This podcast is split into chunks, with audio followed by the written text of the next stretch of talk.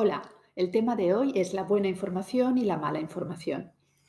Voy a hablaros sobre un vídeo de una instructora mexicana, una instructora de Tsinen Chikung que se llama Yeska, y ella impartió un curso de Tsinen Chikung con niños en una escuela en la Ciudad de México.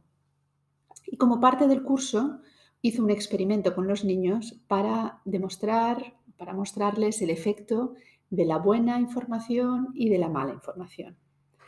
Entonces colocaron cuatro dientes de ajo recién plantados y dos naranjas, todos en las mismas condiciones de luz y de agua.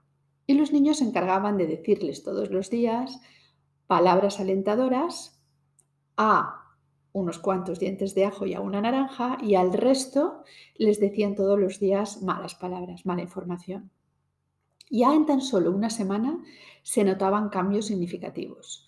Los ajos habían crecido mucho más eh, los, que, a los, los ajos a los que los niños les daban la buena información y la naranja tenía un aspecto mucho más saludable que la otra. Ya a los dos meses el cambio era muy, muy evidente.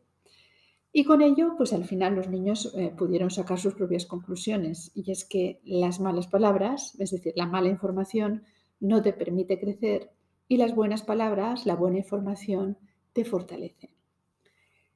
Esto quiero que nos sirva de reflexión y que nos imaginemos que nosotros también somos esos dientes de ajo o esa naranja, que estamos continuamente expuestos a información, tanto a buena como a mala.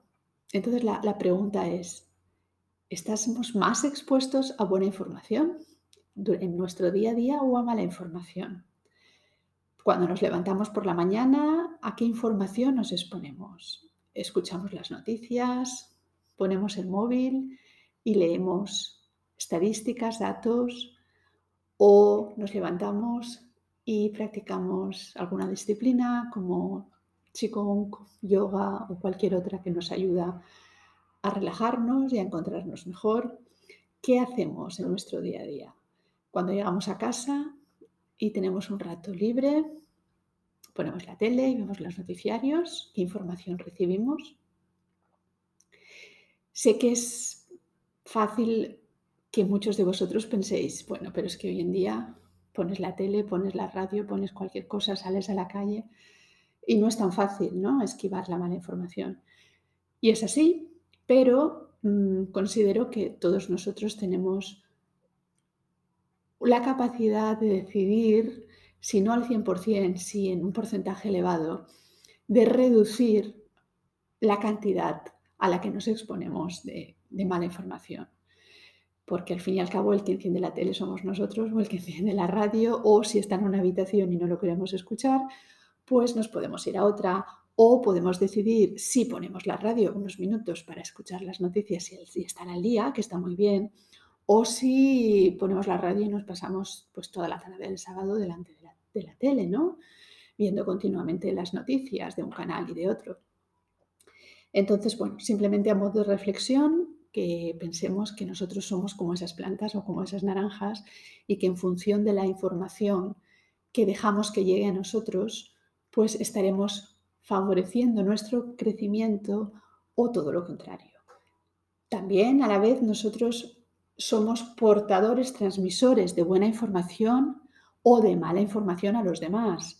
Entonces, eh, de eso también hay que estar muy al tanto, porque con nuestras palabras vamos a permitir a los demás que crezcan o que no crezcan más. Em, entonces, eh, pues eso, vamos a estar al tanto, vamos a pensar en estos momentos especialmente en los que es complicado y es muy fácil exponerse a mala información, pues vamos a reflexionar y a controlar la cantidad de información a la que nos exponemos, simplemente estando atentos y siendo conscientes de ello.